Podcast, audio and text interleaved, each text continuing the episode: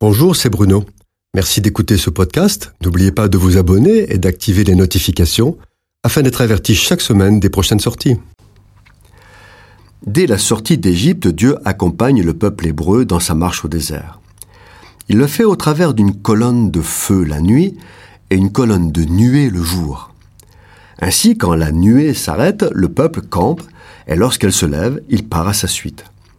Non seulement Dieu guide le peuple, mais il protège de ses ennemis.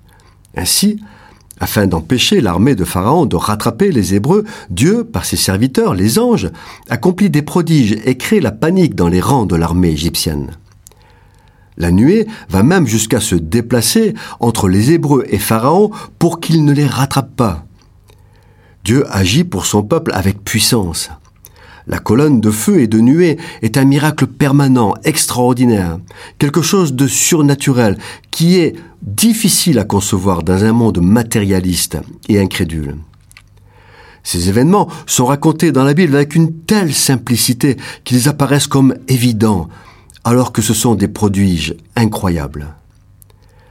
Paradoxalement, on a l'impression que les Hébreux ne font plus attention à ces miracles comme si cela était normal. Pire que cela, alors qu'ils ont sous les yeux la manifestation de la présence de Dieu, ils se permettent de murmurer contre l'Éternel et provoquer Moïse comme s'il n'avait rien vécu.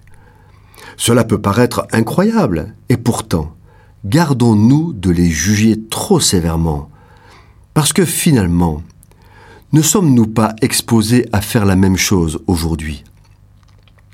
La Bible dit que Dieu habite en nous. Il nous parle, nous donne notre pain quotidien, et il comble de bénédictions ceux qui lui sont fidèles. Il pardonne nos péchés, nous appelle ses enfants et nous promet une éternité de joie et de paix. Et s'il ne nous gardait des projets du diable, nous serions détruits en un instant. Or, comme les Hébreux, nous risquons de nous habituer à ces bienfaits comme eux s'habituaient aux miracles et à la colonne de nuée et de feu.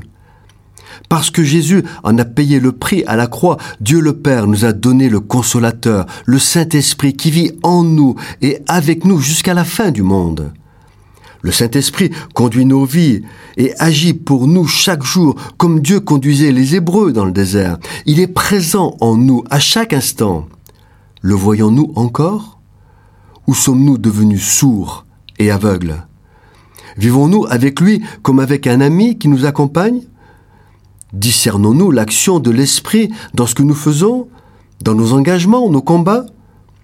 Sous la conduite de l'Esprit, Dieu envoie ses anges pour nous protéger et pour nous servir. Ils accomplissent en notre faveur des miracles permanents. Dieu agit pour nous aujourd'hui autant que ce qu'il a fait pour le peuple hébreu dans le désert. Que Dieu nous garde de nous comporter en enfants gâtés et ingrats, qu'il nous garde de nous habituer à sa bénédiction et sa présence jusqu'à ne plus nous en rendre compte, jusqu'à devenir des chrétiens qui murmurent et se plaignent en permanence. À cause du prix payé à la croix, il ne nous le pardonnerait pas. Cette chronique a été produite par Bruno Oldani et Jacques Cudeville.